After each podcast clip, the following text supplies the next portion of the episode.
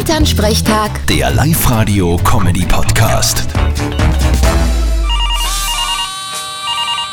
Hallo Mama, Grüß dich, Martin. Morgen gehen wir's an. du gehst vielleicht was an, mir nicht. Was denn? Ja, morgen mache ich daheim einmal einen gescheiten Weihnachtsputz, dass alles glanzt zum Fest. Aber bitte sag jetzt nicht, ich soll heimkommen und da helfen. Nein, du stangerst eh nicht den Weg um und um.